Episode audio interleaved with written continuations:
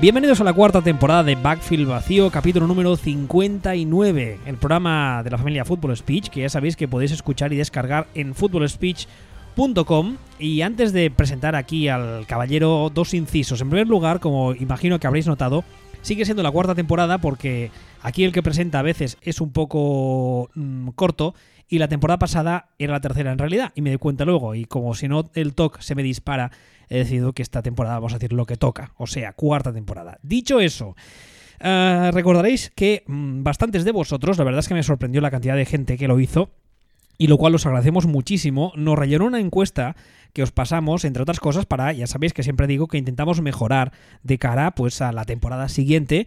Y muchos de vosotros, creo que fue eh, la petición más común eh, entre todos, nos, pedisteis perdón, que eh, intentáramos mejorar la calidad de sonido, especialmente no la mía, sino la de aquí, eh, mi partner in crime. La verdad es que mm, aún os voy a confesar que aún no sé cómo coño lo he hecho, pero creo que la calidad de sonido de Sillon Ball ha mejorado bastante y si no, que os lo demuestre él. Buenas tardes. Buenas tardes. En un mundo donde los podcasts de fútbol americano adolecen de una preocupante falta de calidad de sonido, llegó el héroe, llegó Willy Bistuer. Ya me ha aburrido. Buenas tardes. Bueno, como creo que es bastante obvio, se le escucha bastante mejor. Eh, La verdad es que yo estoy muy contento porque, insisto, no sé cómo lo, hemos hecho, pero oye, como se dice en informática, si funciona, no toques nada. Dicho eso, ah, una vez más, insisto, gracias a todos por rellenarnos la encuesta. De verdad que nos es mucho más útil de lo que alguno puede creer. Y ah, aparte de eso, es que a mí personalmente, no sé a ti, mm, nos- me sorprendió la- las, las valoraciones tan positivas que nos hicisteis. La verdad es que no esperaba que. No sé, a, A ti. mí también, o sea, a mí me da que pensar que la gente tiene un estándar de calidad bastante bajo, es bastante pelota o no sabe qué hacer con su vida, pero bueno, gracias. No sé. Vale. Dicho eso, ¿qué- ¿de qué vamos a hablar hoy? Pues veréis, eh, imagino que a estas alturas ya lo sabréis. Hace apenas una semana hay una web que se llama Bleacher Report que sacó un artículo bastante largo, bastante denso, que aún así os recomiendo que leáis y además os dejaré el link del artículo en, el, ah, en, la, en la web del programa, ¿vale? Dentro del post del programa, en la web, para que lo leáis. Si no lo habéis hecho, sobre. eh, creo que el título del artículo era ¿Qué pasó en Green Bay? ¿Lo digo bien? Más o menos. Y básicamente lo que hacía era ah, un ah, resumen de estos últimos años en Green Bay, que ya sabéis que han sido un poco... em, ¿Cuál sería el adjetivo a usar? Eh, ¿Tormentosos? Bueno, yo lo resumiría más bien sencillamente como decepcionantes. Bueno, pero aparte de eso, hombre, aparte del hecho de sí, que, pero, de que, de no, que pero es que Rodgers... todo lo demás, todo lo demás realmente, eh, todas las tormentas, todo esto, ahora lo vamos a hablar, pero hay más eh, ganas del merdar ahora mismo realmente que, que realidad.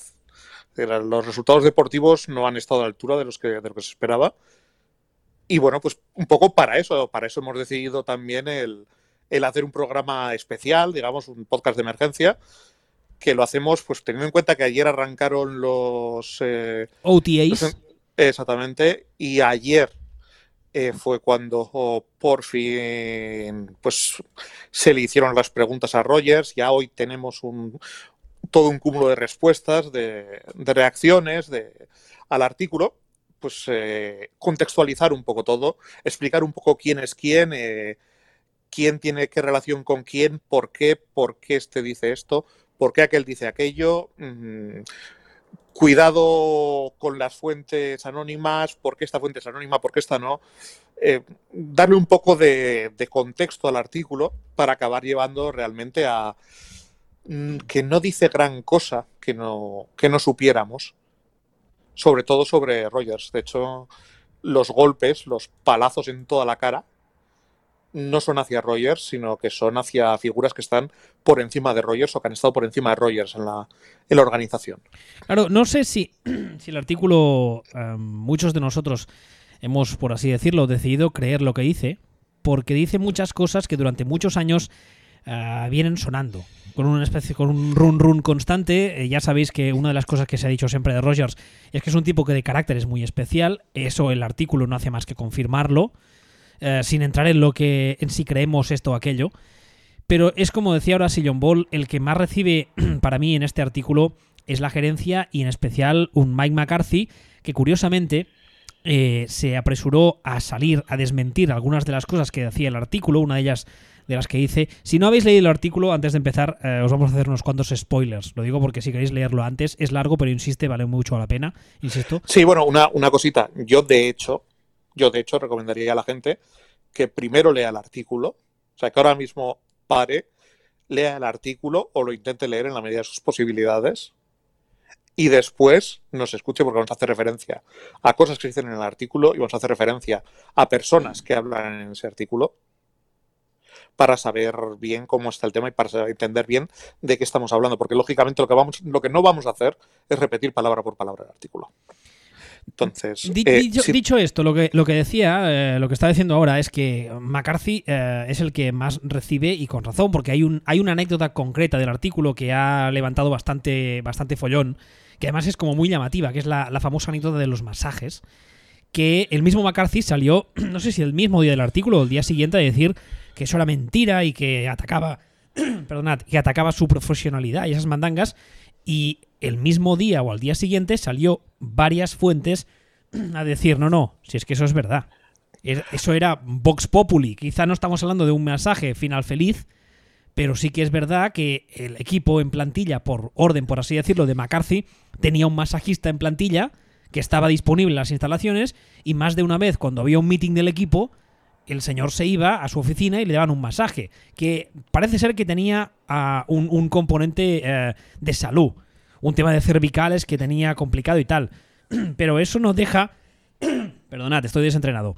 Um, eso no, no, no, no hace que, que, que, no le quita importancia al hecho de que durante los meetings del equipo, antes de los partidos, McCarthy decidía mandar a un segundo porque él consideraba que no tenía que estar en la reunión de equipo. A mí eso me parece una gilipollez y una anécdota, así te lo digo. ¿En serio? Completamente. A mí me parece una gilipollez que, que se saca de quicio. O sea, es que no me parece relevante. Es que, es que me parece los, los problemas y todo me parece una cuestión estructural.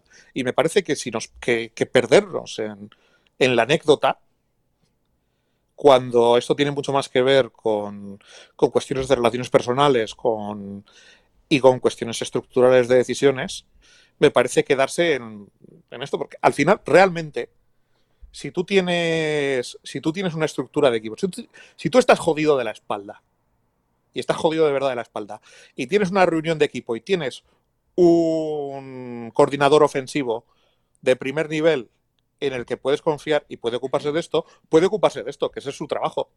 El problema real es que tú, como tú has creado una estructura en la que tu coordinador ofensivo es el tío que te lleva los cafés. Pero bueno, ya lo, ya lo comentaremos. Si te parece, sí que creo que deberíamos, antes que nada, eh, comentar un poco cómo, funciona, cómo ha funcionado la, estructura de poder en Packers hasta ahora. ¿Quieres, ¿quieres como, como se hace en, en, los libretos de las obras de teatro? ¿Quieres antes introducir a los personajes o a medida que vayan sí. saliendo? No, prefiero hacerlo así. O sea, prefiero explicar quién es quién para luego poder tirar del tirón. Es decir, ahora mismo Packers cambió el año pasado la, la estructura de toma de decisiones con el cambio de con el cambio general manager.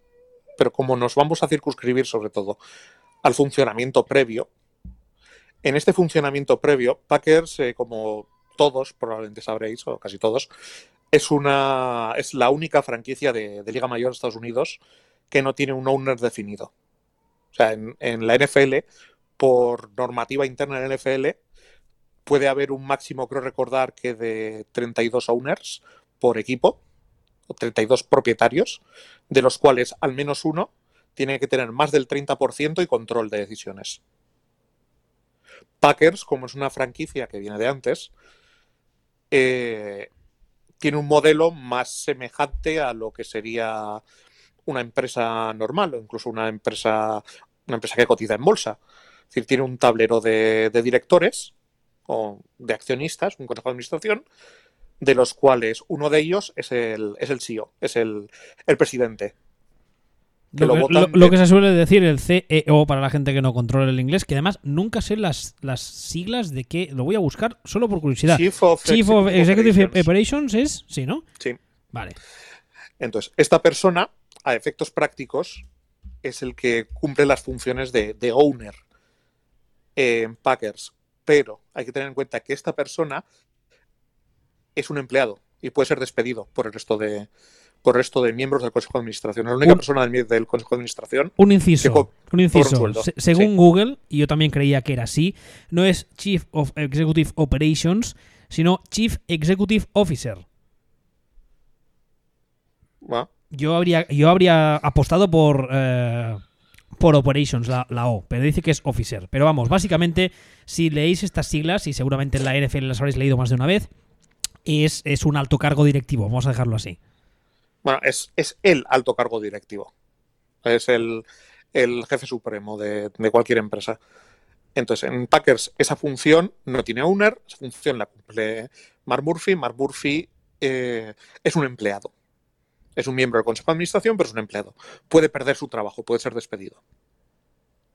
Entonces, Mark Murphy contrata a un general manager, que es Ted Thompson, que se ocupa de todas las funciones deportivas, estrictamente deportivas. Hay otra serie de personas que se ocupan de otras cosas, como es eh, mm, temas de marketing, temas de ventas, temas económicos, temas tal. Eh, se va a hablar, en el artículo se habla de, como persona que mueve los hilos en la, en la sombra, del jefe de operaciones, que en realidad es una persona que se ocuparía de supervisar las ventas del, del parking de, de Lambo. Quiero decir, eh, se ocupa de todo lo que no tiene que ver con, con fútbol, realmente, con, con lo que pasa dentro del campo. ¿Vendría a ser un tesorero? No, vendría a ser. No es, no es exactamente eso. Eh, por decirlo de alguna forma, Ted Thompson se ocupaba de lo que tiene que ver directamente con el fútbol y, y esta otra persona se ocupaba de. Es un puesto que se ocupa, yo qué sé, del merchandising, por ejemplo. O sea, por decir todo lo que, cosas que no tienen que ver con directamente con lo que es el fútbol. Todo lo no deportivo.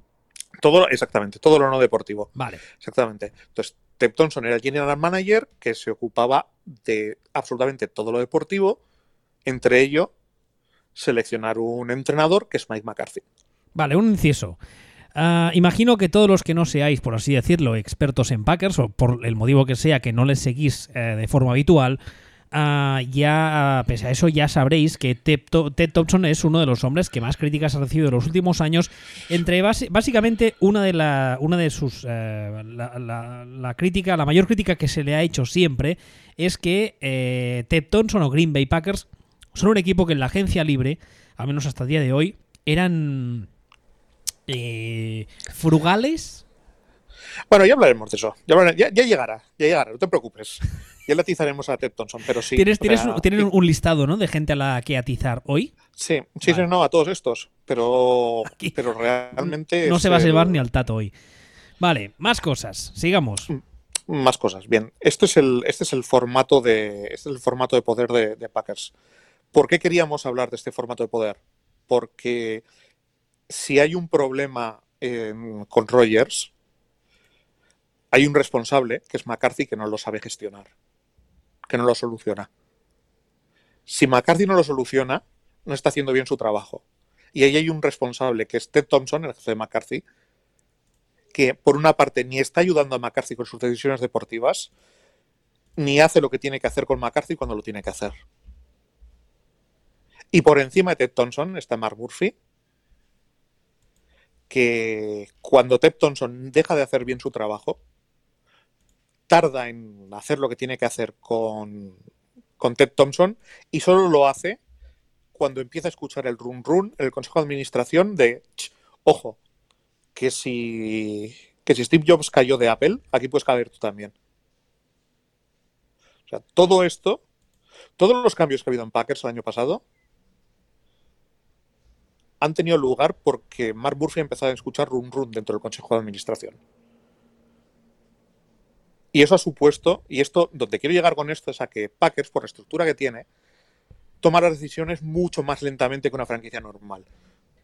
Es decir, un día, un día Ted Thompson por la noche no se le levanta, o sea, Ted Thompson, perdón, a Jerry Jones, un día no se le levanta por la noche, el día siguiente se levanta encabronado y echa a la mitad de los Cowboys. En Packers eso no pasa. Packers, eh, en lo bueno y en lo malo, se comporta como una gran empresa, como una multinacional. Y eso supone que a veces la toma de decisiones es lentísima. Y eso también nos ha llevado aquí. Esto por un lado. Y luego vamos a hablar también de las personas que, que hablan en el artículo, que se les menciona en el artículo. En el artículo se menciona o habla directamente a su opinión gente como Ryan Grant. ¿Quién es Ryan Grant? Ryan Grant ha sido un, running back tirando a normalito que ha estado un montón de años siendo el running back titular de Packers. También, también habla Juan Harris, un running back tirando a normalito que ha sido running back de Packers un par de años.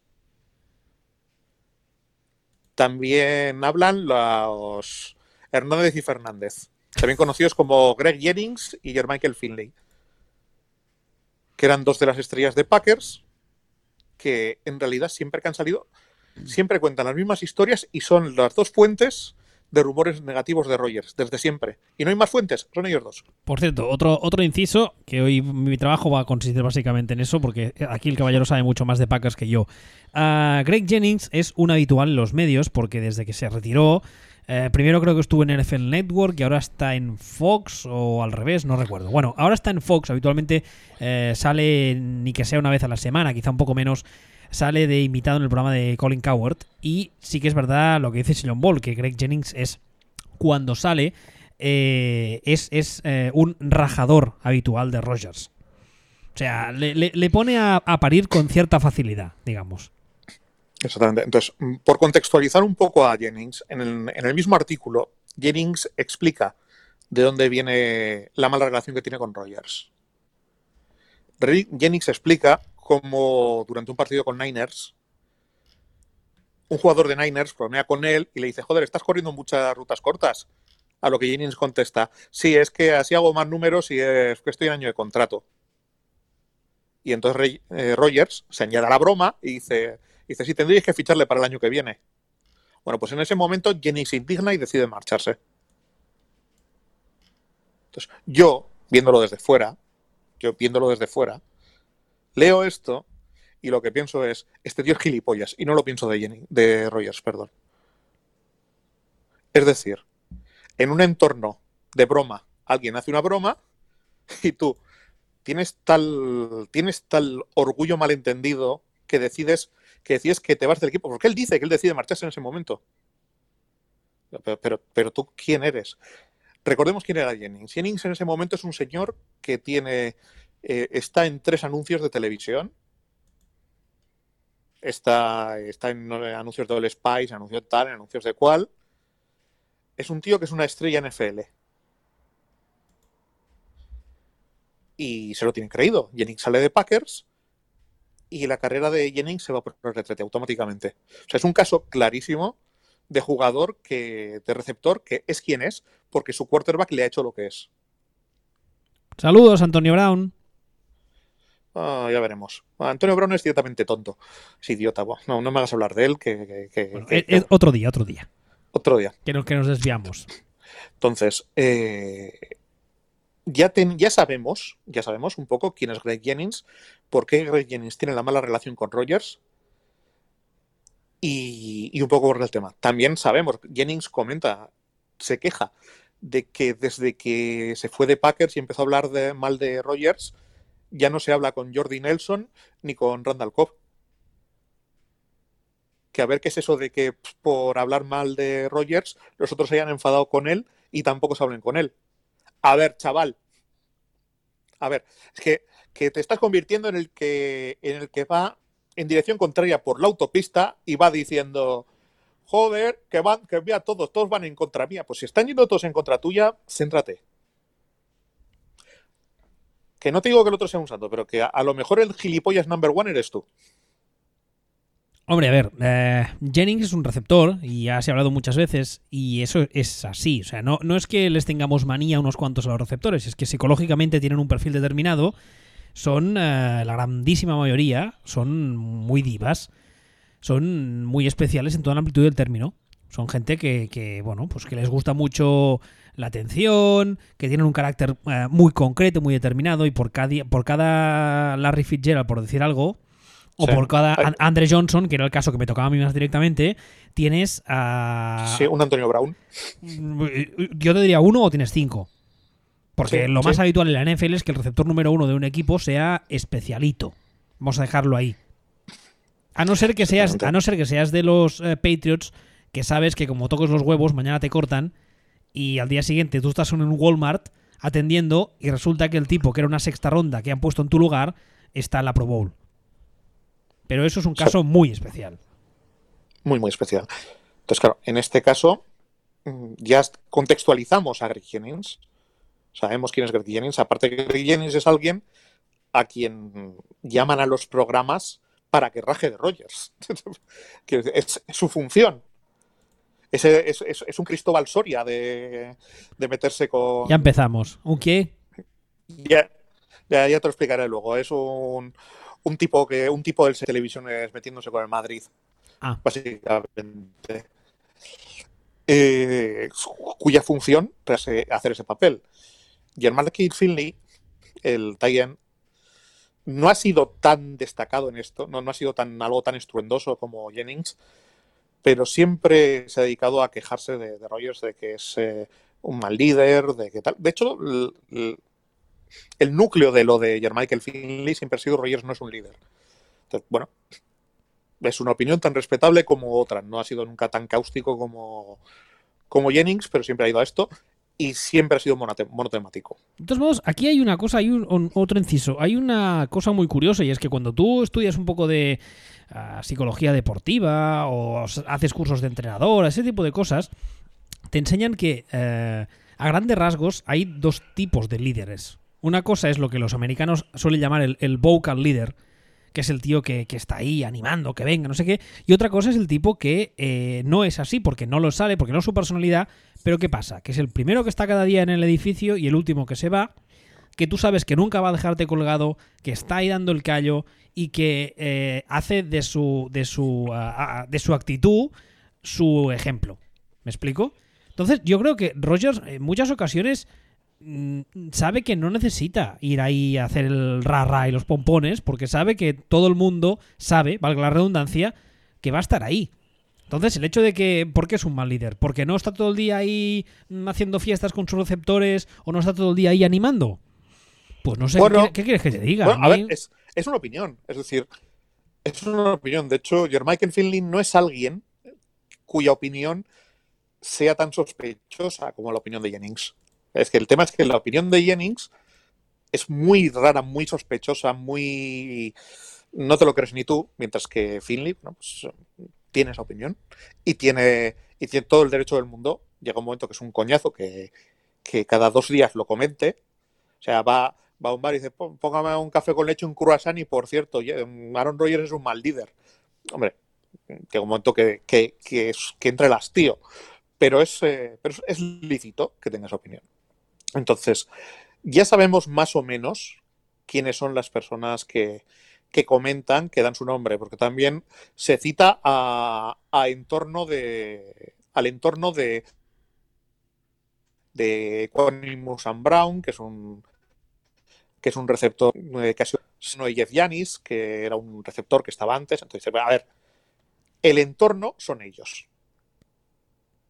O sea, el entorno son, son ellos o son gente muy conocida por ellos. Entonces, no, no, hay que darle, no hay que darle muchas más vueltas. Pero bueno, volviendo un poco al, a la estructura piramidal de culpas.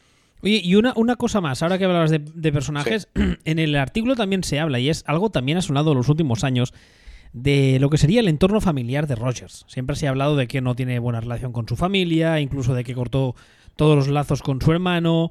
ah, se le acusa muchas veces de ser un tío muy raro. Incluso en el artículo habla, creo recordar, de que, bueno, aparte de, que hay un punto muy, una parte muy importante del artículo que dice que uno de los pilares, por así decirlo, de la mala relación ah, con McCarthy venía porque McCarthy le había aconsejado más de una vez que intentase arreglar los problemas con su familia y que eso a Rogers le sentó una batada en el estómago.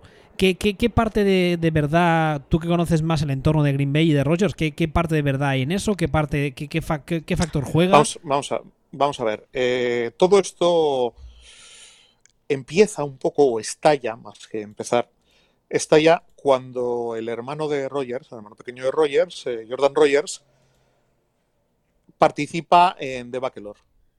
Es un programa que, que lleva 10.000 millones de años en Estados Unidos que en España, ¿qué sería? ¿Un príncipe para Laura? ¿O algo así? uno de estos mm, realities. Básicamente no, no, no tengo tele, no sé.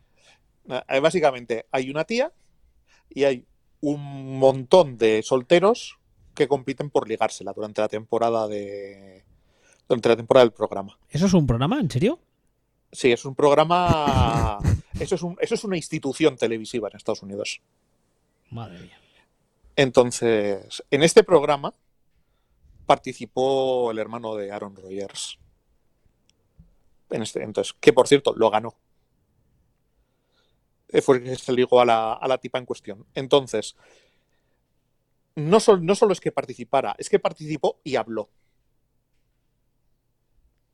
Y empezó a idear cosas. Y empezaron a salir cosas de la familia. Y lo que es un pequeño roce familiar, digamos, yo lo cuento delante de una audiencia de 20 millones de personas y pues mi hermano igual dice, ¿sabes qué? Que te vayas a tomar por culo, pero ¿qué cojones andas contando? Y las cosas acaban como acaban. Mm, yo, no sabía yo, no Le, yo no le daría yo no le daría demasiada importancia pero esto no es una cuestión de no es que ha pasado tal que ha pasado no no esto es esto es un deportista de élite cuyo hermano, contra la opinión de este deportista de élite, se ha ido a participar en un reality, contra la opinión de este deportista de élite, ha dado entrevistas por arrobas y se ha dedicado a idear todos los pequeños problemas de la familia y al final otro ha dicho, mira, ¿sabes qué? Hasta aquí. Pues me parecerá, no, no conozco la familia realmente más, más que estos datos. Me parecerá bien, malo, regular, pero no me parece que, el enfado familiar salga de la nada. Me parece, me parece que todas las familias son como son, en todas pasan cosas y en algunas pues la gente se cabrea. Eh, en mi familia, la mitad de mi familia no se habla con mi otra mitad. Parece, parece Puerto Rico, Tú, Puerto Rico, acércate, acércate al modem, que se te corta. ¿Qué? Yo estoy en, yo estoy en mi sitio. no, me hagas quedar mal hoy con lo bien que había dicho que teníamos un sonido estratosférico en la leche.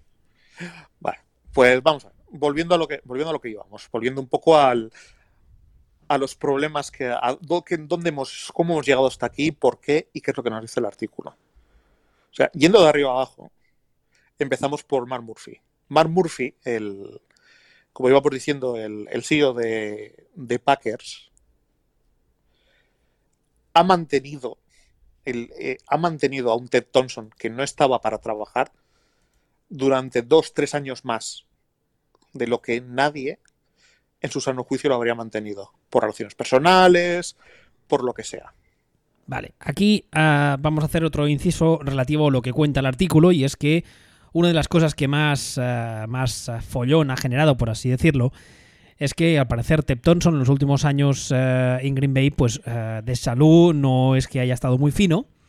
Y entonces eh, se producen episodios como que el artículo cuenta, se dormían los meetings, incluso hay, un punto muy concreto en el que dice que le costaba hablar, ¿vale? Porque se ve que de salud pues no estaba muy fino. No sé cómo estará ahora, francamente.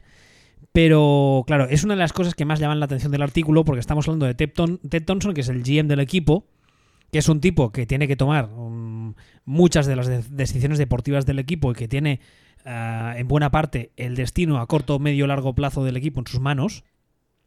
Y es un señor pues que de salud no está muy bien. Y esa es una de las partes que también genera, ha generado bastante ruido del artículo y que, por cierto, no he leído a nadie que haya desmentido.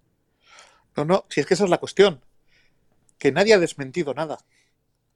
O corrijo, lo único que se ha desmentido es lo que tiene que ver con Rogers. Todo lo demás ha habido sonido de grillos y plantas rodadoras girando por una película de Clint Eastwood. No, no ha habido desmentidos. Es decir, que Ted Thompson lleva años mal de salud, que no se entera de lo que pasa, que lleva sin hacer un draft en condiciones 10 años, lo sabemos todos. Es que lo sabíamos todos. Que ahora lo está contando un artículo, pero es que lo sabíamos todos. Y igual que lo sabíamos todos, tú imagínate que tú eres Rogers, llega el draft, ves lo que pasa, ves a quién seleccionan, luego llega el primer día de entrenamientos y te, y te plantan allí un cornerback modelo Niki Lauda, de estos que salen quemados ya de casa. Y dices, ¿en esto he gastado yo mi primera rota? ¿Otro puto año de mi vida tirado a la mierda? ¿Qué me estás contando? Aparte de que la foto que acompaña el artículo, hay una foto un poco más abajo que donde salen uh, Ted Thompson y Mark Murphy los dos juntos. Uh, la foto yo imagino que está, está elegida uh, a propósito porque la pinta de redneck mm, paleto tonto del culo de Ted Thompson en esa foto es espectacular, ¿eh? Sí, esa, eso se ha hecho súper enemigo. Normalmente tampoco tiene exactamente ese aspecto. Pero claro, te encuentras. Eh, Ted Thompson lleva una década haciendo una gestión horripilante. Entonces, claro, pero no es ya es la gestión horripilante de, de los picks y de todo esto. Es su manera de desmontar el vestuario del equipo. Es decir, Ted Thompson abraza eh, lo que Mike McCarthy le vende, la idea que le vende de, de que el sistema de Mike McCarthy es estupendo, todo está muy bien entrenado y que vamos a ser un equipo de draft and develop, crear jugadores, seleccionar jugadores eh, en el draft que no aciertas en uno y, entrenarlos bien, que no los sabes entrenar y pasa lo que pasa. Que acabas, que acabas dándote la hostia. Y no solo esto, dices, bueno, pues es que voy. Mi idea es que yo voy metiendo jugadores jóvenes vía el draft y voy prescindiendo de veteranos. Pero ¿qué es lo que pasa? Tú lo has mencionado cuando has hablado del tipo de líderes. Los, eh, los líderes de vestuario, los líderes vocales del vestuario de Packers, nunca han incluido entre ellos a Rogers. Rogers siempre ha sido, como bien has dicho, un líder by example, pero no era el que se pegaba puñetazos en el pecho. No hacía esos numeritos de Kirk Cousins. ¿Quién hacía esos numeritos en el vestuario de Packers? Esos numeritos, lo, esos numeritos los hacía John Kuhn. Un señor rubio, quizá, con el pelo largo. Un señor, no, no, tampoco especialmente. ¿No? Tampoco especialmente. Pues yo le tenía No. por, un, por un vocal Un- leader, precisamente. Un- no, un señor, un señor negro que juega de cornerback, luego de safety y que ahora está en la tele. A Sam Shields. No, está en la tele y en el Hall of Fame. Ah, a Woodson. Woodson. Billy Raji, Charles Woodson, que no me salía el nombre. eso es. Billy Raji, por ejemplo. Todos esos eran los, los vocal leaders, como dices tú, del vestuario. Entonces, eh, Tramon Williams. Estos eran los líderes del vestuario de Packers. Bueno, pues eh, van cumpliendo años. Este fuera, este fuera, este fuera y este fuera. Y no van entrando líderes nuevos. O sea, el vestuario se queda descabezado. Y eso, que muchas veces también lo hemos comentado, que a veces en un vestuario hay jugadores que valen lo que valen, no tanto por lo que aportan en el campo, Sí, señor. sino por, lo, sino por lo que consiguen a la hora de, de mantener una cultura y mantener el vestuario firme y de mantener a todos focalizados.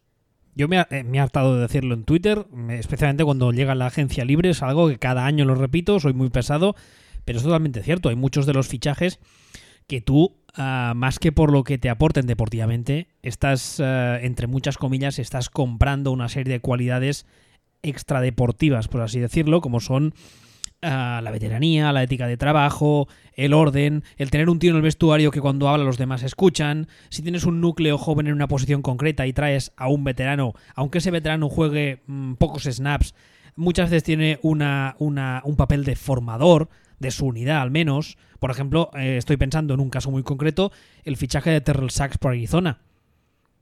que ha, pasado hace unas semanas, hace un mes, quizá un poco más, a Terrell Sachs, yo estoy convencido de que se le trae a Arizona para que haga un poco ese papel. Y como ese, podemos encontrar mil ejemplos.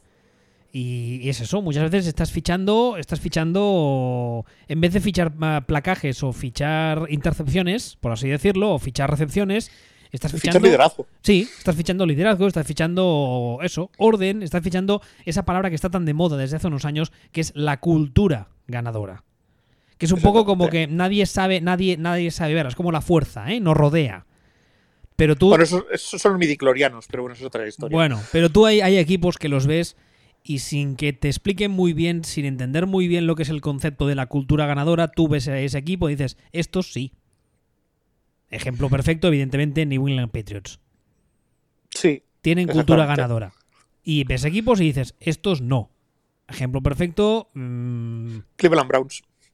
No quería decir ningún nombre porque luego los fans se me cabrean y tengo que ir andar No, no, no, silenciando pero gente en Twitter que están muy cansinos, los putos fans de los, de los Browns, la madre que los parió. Que parece que, Que- ya han que lo- ganado seis Super Bowls seguidas. Cansinos. No, pero tiene pinta que los pueden ganar. Coño, déjales. Si ellos mismos no se creen lo bien que lo están haciendo todo. Déjales. Pero es que durante décadas no lo han hecho bien. Y no lo han hecho bien, aparte porque parecía una casa de putas. Entonces, en Packers, lo que ha pasado es que poco a poco se ha ido cortando todas las cabezas que generaban un liderazgo, todas estas personas que cuando llega el draft y se hacen las evaluaciones dicen, no, tal cual, y, y líder en el vestuario.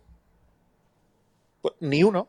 O sea, todo, pues eh, se han drafteado mm, buenos chicos, por decirlo de alguna forma, pero de los que están en el vestuario sentaditos calladitos. Y el vestuario ha quedado descabezado. Y eso es una responsabilidad directa de Ted Thompson.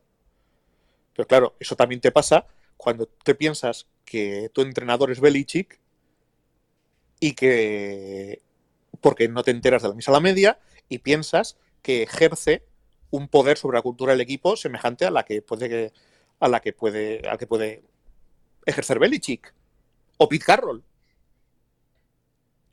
Entonces, pero Mike McCarthy no era eso. Y no sé, no sé si quieres ya pasar a atizarle a Mike McCarthy o quieres añadir algo Sí, más de Ted sí, no, no, no, no, porque no porque ahí vamos. Vale, es Ahí que hay, vamos. hay una cosa muy, muy, eh, muy que me llama mucho la atención leyendo el artículo, que además es una cosa que curiosamente eh, mucha gente ha dicho estos últimos años, la hemos leído, la hemos escuchado, incluso nosotros mismos la hemos dicho, y es el, el tema de que eh, McCarthy tenía una ofensiva muy, muy básica.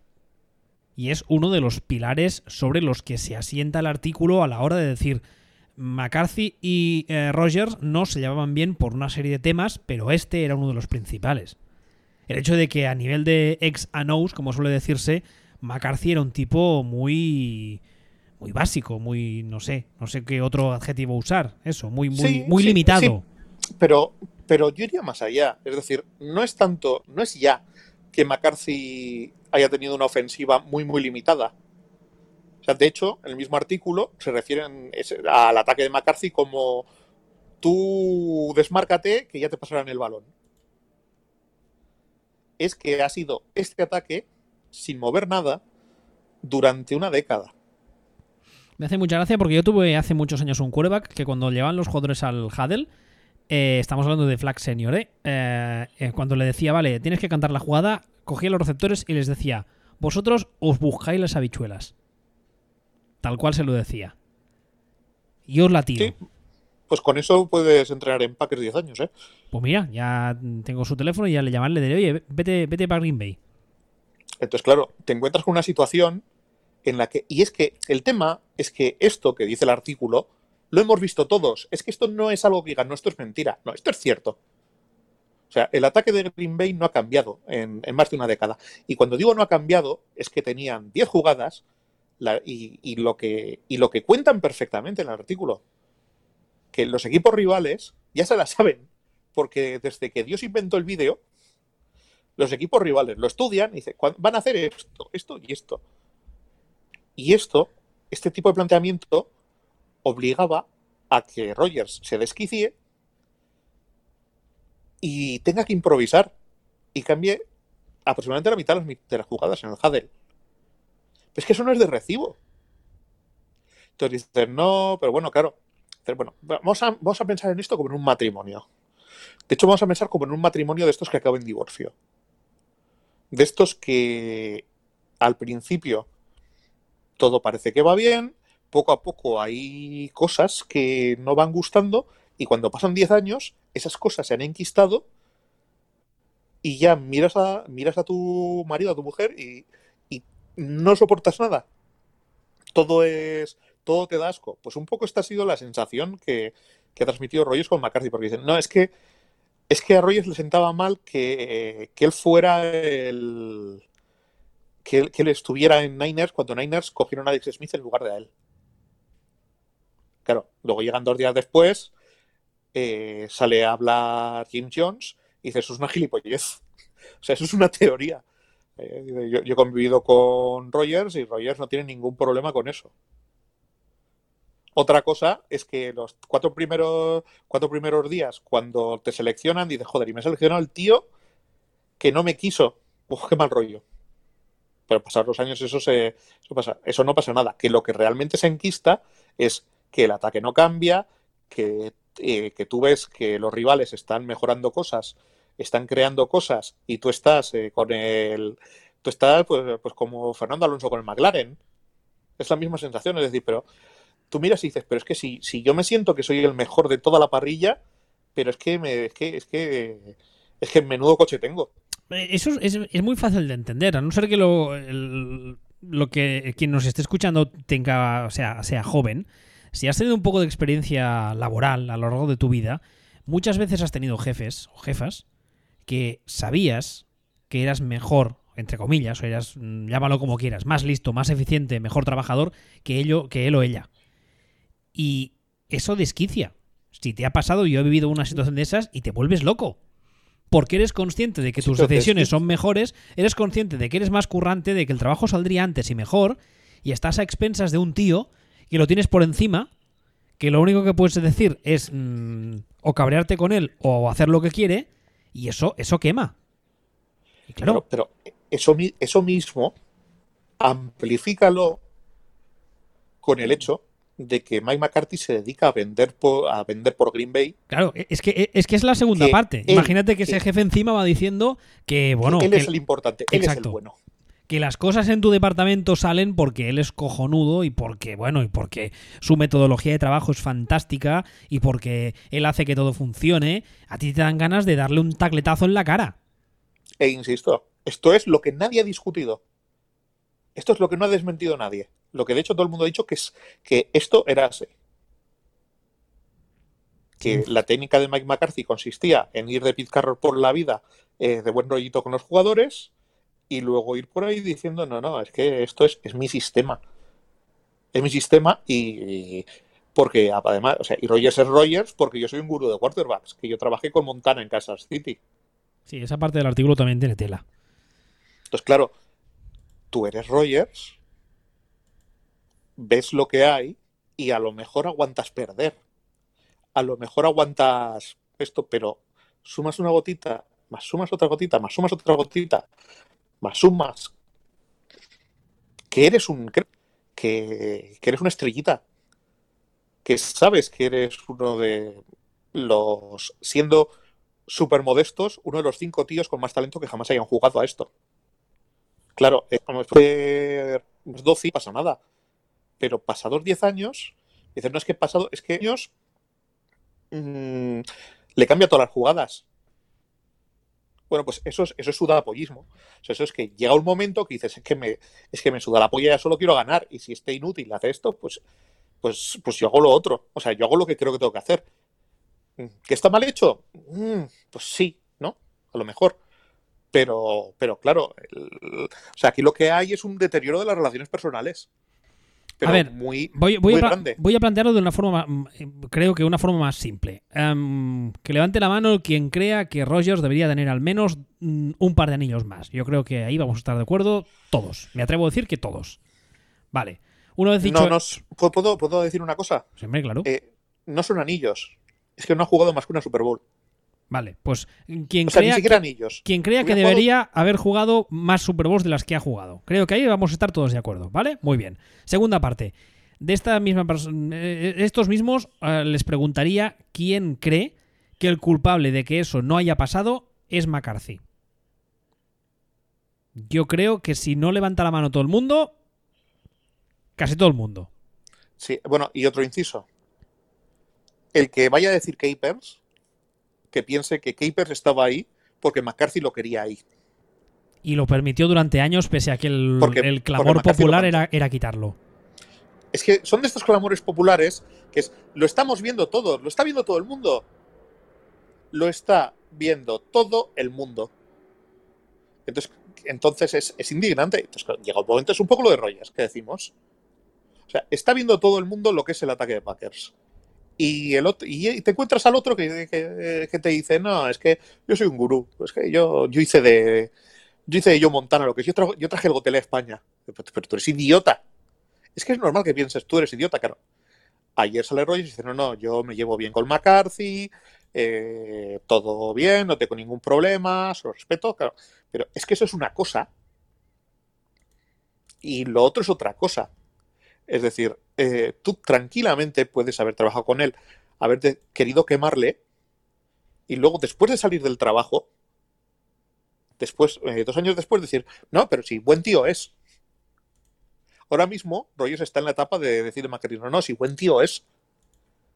Que por otra parte es lo que tiene que decir pero lo de McCarthy no ni por dónde cogerlo. Y aparte es que y hay otra serie de cosas que ellos mismos explican, que explican en el artículo, que, que encabronaban a los jugadores, que también lo hemos venido viendo durante años. O sea, McCarthy ha hecho una cosa que ha sido dedicarse a rotar de posición a los entrenadores de posición.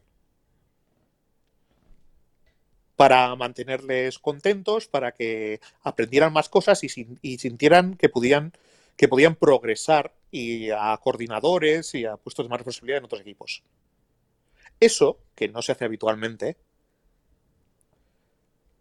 eh, te explican claramente, y es algo que se viene diciendo desde hace tiempo, que hace que los jugadores, llegaban los jugadores al entrenamiento, y entre ellos lo que comentaban es que ellos mismos sabían más de su posición que el entrenador que llevaba entrenando esa posición seis meses.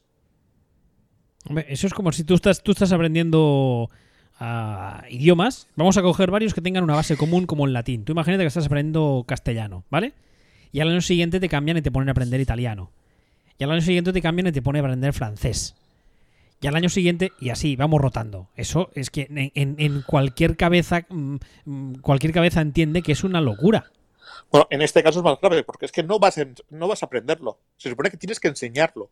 Exacto. Y entonces, claro, llega un momento que vas a enseñarle, cada año estás enseñando un idioma, vas a enseñarle a un tío que lleva cinco años estudiando italiano y el tío dice, pero si yo tengo mejor, si yo sé más que tú, ¿qué, cojones me estás contando? Eso sí, los entrenadores estaban contentos porque sentían que aprendían de todo, pero tu puto trabajo no es enseñar a los entrenadores. Tu trabajo básicamente es ganar. Tu trabajo básicamente es ganar. en este, en este caso, y esta es otra más, es igual que por eso te digo, por eso te decía antes sobre el tema de los masajes, que el tema de los, el tema de los masajes en sí mismo, si a mí me dices que Belichick eh, está jodido de las cervicales y en una reunión ofensiva no ha ido a él porque ha ido McDaniels, te digo, pues, ¿y el problema dónde está? Ya, pero McDaniels no es el coordinador que tenía McCarthy o que, tiene, que tenía, sí, que tenía McCarthy. Ese es el problema. O sea, por eso, te, por eso te decía que el tema de los masajes, que de hecho es que me llama la atención que lo que ha negado McCarthy, lo único que ha negado McCarthy es lo de los masajes. Que además todo el mundo ha dicho, no, no, es cierto. no sé por qué lo niega. Pero lo único que es un poco también darse cuenta de, que no se ha enterado de nada. Es, no, no, los masajes, pero ¿qué más dan los masajes? el problema no son los masajes. El problema es que si tú no estabas, el que estaba era Edgar Bennett. ¿Quién es Edgar Bennett? No lo saben ni en su puta casa, el que era el coordinador ofensivo de Packers. Ese es el, ese es el problema con. es el problema con McCarthy. Entonces, claro, es, es normal. Al final el problema, pues te digo que al final el problema es un tema de relaciones personales. Y tú lo has explicado muy bien. Te tiras 10 años, que son 10 años, teniendo por encima de ti, de hecho es más de 10, teniendo por encima de ti a un inútil que lo que está haciendo es que tu trabajo salga mal y encima se dedica a pasearse por otras partes diciendo que, el, que bueno, que es que tú, tú eres lo que eres y las cosas salen como salen gracias a él. A ti te, dan ganas de asesinarlo. Y si encima resulta que eres Aaron Rodgers, que sabes que, como tú decías bien antes, eres uno de los mejores de la historia, no ya de, del momento actual, sabes que eres uno de los mejores de la historia, porque lo sabe. Entonces, tiene que ser. Mmm, cuando todo el mundo está de acuerdo en que podrías haber jugado varias Super Bowls más, que podrías tener algún, algún otro anillo más, yo creo que un par más sería algo bastante. bastante. Eh, eh, realizable. Sí, lógico. Sí, sí, sí, sí, sí. Entonces, claro, mmm, llega un punto en el que lo de pasar de él y dibujar jugadas en el césped en el Huddle, mmm, pues como que no es lo ideal. Hombre, no. Pero lo podemos entender, dado el contexto. Pues sí. Claro, entonces, eh, de hecho, ahora, y de hecho este es uno de los motivos por los que yo creo que el artículo en sí mismo es, va a ser positivo. Ahora es el momento en el que Rogers tiene que, tiene que, se vamos a ver quién es, tiene que demostrar quién es. Ahora tiene un, ahora tiene un entrenador nuevo. Ahora vamos a saber si Rogers es un gilipollas o es una persona que estaba harta. Porque tú, de una, una de las cosas que dice el, el, artículo que también que llama mucho la atención es que cuando se contrata a la Flair, Murphy llama a Rogers para un poco. Eh, no sé cómo decirlo, para, para pedirle su beneplácito entre muchas comillas, porque le acaba diciendo una frase que además la repite dos veces según el artículo, que es no seas el problema. Vale, te, sobre eso te voy a responder una cosa que, que, he leído ayer o que he escuchado ayer en una tertulia. Es eh, eso quién lo filtra. Es una llamada de teléfono entre Mark Murphy y Aaron Rodgers, que los dos niegan. ¿Eso de dónde sale? Mm, el hecho de que, evidentemente, eh, Rogers dudo que lo cuente, pero el hecho de que Mark Murphy lo niegue no significa que no sea cierto, ¿eh? No, pero no es cuestión de que lo niegue, es cuestión de eso quién lo filtra. Es decir, es una llamada de teléfono entre Mark Murphy y Aaron Rodgers. ¿Y tú crees que el mismo Murphy no puede tener cierto interés en filtrarlo? Porque luego lo niegas, quedas muy bien, pero... No, sí, sí, sí, sí, pero sí, no, no, no, que no te digo, es que no te digo que sea cierto o que no sea cierto, lo que te digo es que ese dato en concreto mmm, tiene muy pocas, muy pocas vías por las que se ha podido hacer público, si es cierto. Es decir, eso, o lo ha filtrado Mark Murphy, y Mark Murphy no creo que lo haya filtrado, porque si lo ha filtrado Murphy, igual que yo sé que solo lo ha podido filtrar él, también lo sabe Rogers. No sé si me explico lo que te quiero decir. Sí, perfectamente, pero ¿tú no crees si dato, que, que, al, mismo, al mismo Murphy le interesa un poco? Sí, no, porque es que eh, si ese dato lo ha filtrado Murphy, Rogers hoy sabe que eso lo ha filtrado Murphy. Lo que quiere decir que tiene una figurita de vudú con la cabeza de Murphy. No sé si me estoy explicando. Sí, sí, perfectamente. Pero yo lo que digo es que desde una posición de poder, porque al fin y al cabo, a nivel uh, estructural de empresa, por así decirlo, Murphy está por encima de Rogers. Sí. Yo creo que filtrarlo, que eso se sepa, evidentemente Rogers va a saber que lo ha filtrado Murphy. Murphy sabe que el otro lo sabe. Yo luego lo niego y quedo como un señor. Pero ya se ha filtrado y la idea subyacente que, que, que dejas en el ambiente, por así decirlo, es yo estoy por encima de ti por muy bueno que seas. Y las decisiones bueno, deportivas las tomo yo. Yo creo. Evidentemente yo creo es una teoría, la... ¿eh? estoy, estoy ahí haciendo pajas mentales, pero. Yo creo que la idea subyacente, más bien, es eh, voy a poner el foco sobre ti de Tam manera, también. que es un poco lo que estaba yo comentando antes, voy a poner el foco sobre ti de manera que tú ahora, te guste o no, vas a tener que comportarte un, como un santo con Matt Lafler. Claro, y pasar por el aro. Y pasar por el aro. Para demostrar, por eso estaba diciendo lo de que ahora vamos a saber lo que es Rogers, para demostrar que eres un tío de puta madre y un profesional. Y no lo que. Y no eres lo que dice Greg Jennings. Y para demostrar que, eh, digamos, que el que tenía razón eres tú, eras tú, y que el problema era McCarthy. Exactamente. Entonces, ahora, ahora mismo la situación de hecho, para mí, por eso digo que para mí el artículo es positivo porque lo que, lo que hace es obligar a Rogers a comportarse de una, de una manera muy concreta. Es decir, ahora Rogers puede hacer dos cosas. o se comporta como un super profesional de puta madre y ayuda a la Flair en todo, o se convierte en Rodlisberger. No hay. Probablemente no hay término medio. Es curioso porque, siendo un artículo que, como hemos ido contando a lo largo del programa, eh, no es. O sea, a Rogers no es el que deja peor, ni mucho menos. Es curioso porque a Green Bay este artículo, que por eso también he leído y he oído en varias partes que la mayoría de filtraciones vienen no tanto de los exjugadores, sino vienen de la organización, porque Sí, sí, sí. al artículo le viene, o sea, a la organización le viene muy bien precisamente para lo que tú dices, que sin criticar abiertamente a Rogers, porque al fin y al cabo cuenta unas cosas que ya se venían comentando durante hacía mucho tiempo, al que le tiene ahora un poco cogido por los huevos, como tú contabas ahora, es el mismo Rogers. Porque es lo que tú dices. Ahora, chato, mm, o te comportas, o si no, todo lo que han ido diciendo todos estos años sobre ti, aunque no, fuese, aunque no Sí. fuese cierto, la gente se lo va a creer. Exactamente. Y no te, no te queda otra que comportarte. Y además, y de, y- y de paso, quitas un poco de presión a un head coach que no olvidemos que además de ser head- novato como head coach, es bastante joven. Es muy joven. ¿Cuántos años Es tiene Lefler? ¿30 y cuántos? Es 37, creo. 37 Puede ser. solo. Tiene mi edad. No, no estoy seguro, no estoy seguro. ¿eh? Yo O sea, es muy, muy joven. Espera, Matt Lefleur. Matt Lafleur, perdón. Eh, 39 tiene. 39. Claro, es que es. Que es eh, tiene un par de añitos más que Rogers. Pero bueno, al final es lo que estamos diciendo.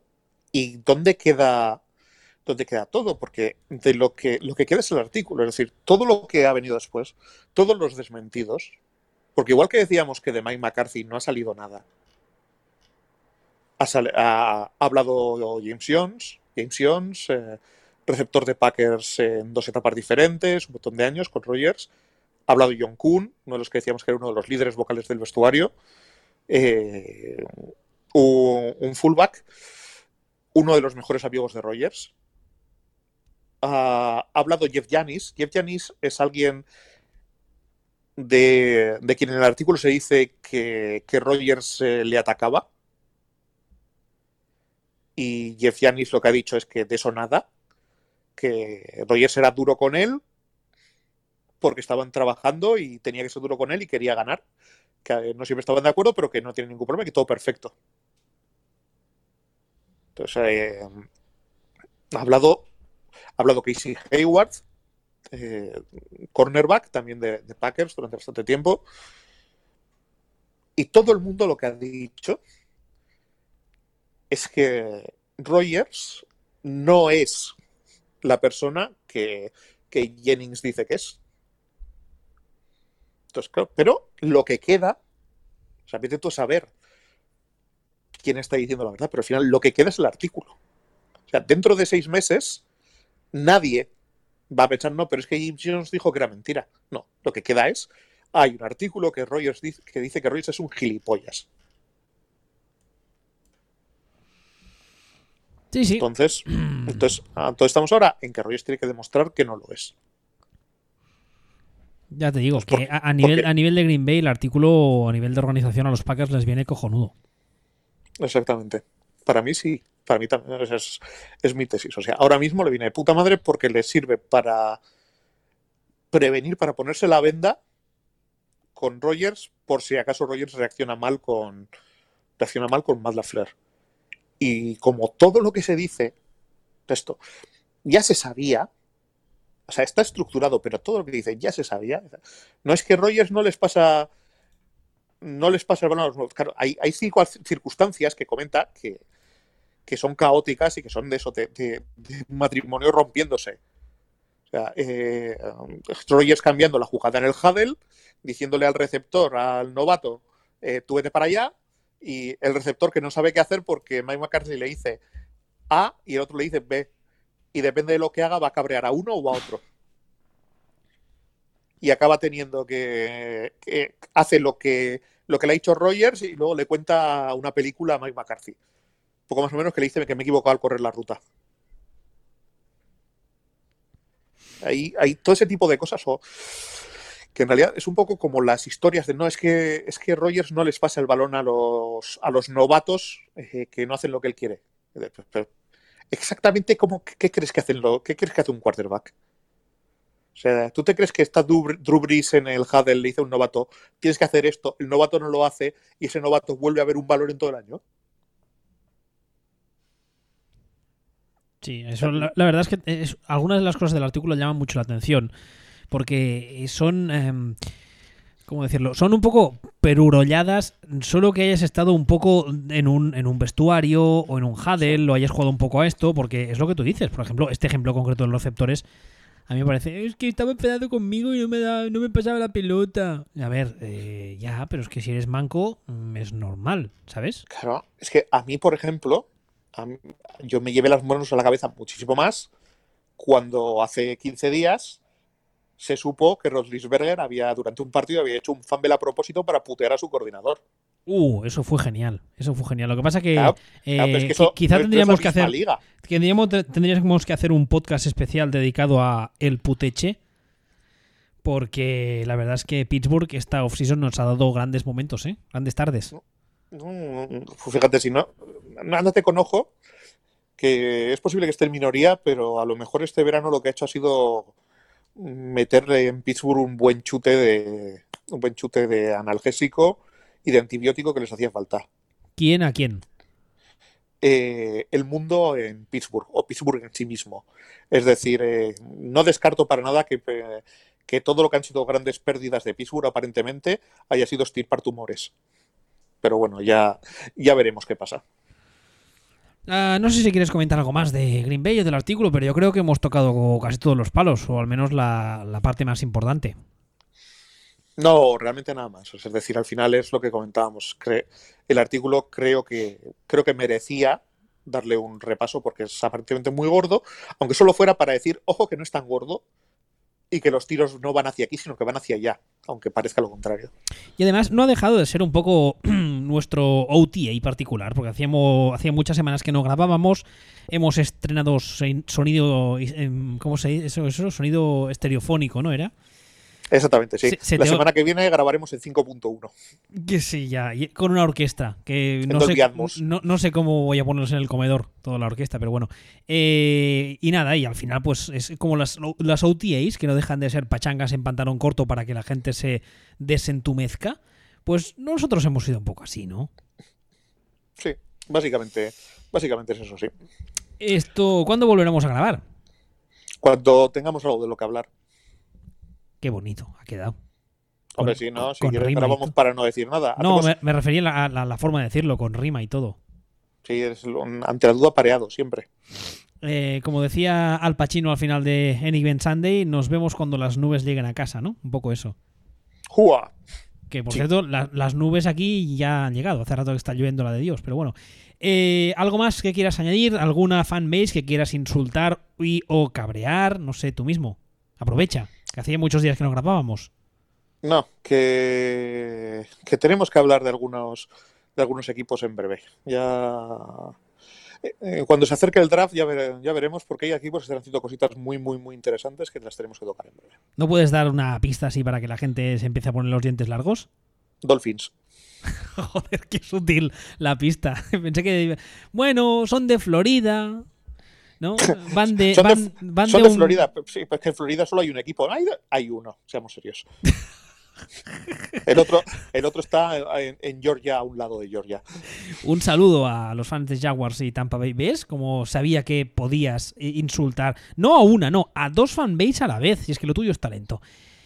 Ah, Sí, recuerda- pero, es que, pero es que- pero es que al final Florida es Miami. O sea, Tampa Bay es, está ahí en, mitad de Florida y a mano izquierda, pero es que en realidad tampoco es que sea lo de Florida y Jacksonville es Georgia. En fin. Recordaros como siempre que nos podéis escuchar y descargar en footballspeech.com y que estamos ambos en Twitter. Yo soy arroba, si- eh, yo soy arroba No, soy yo. y él es arroba. Me cago en la leche. Hala, hasta no sé, cuando sea, la semana que viene o la que viene o cuando sea. Que vaya bien. Hasta luego.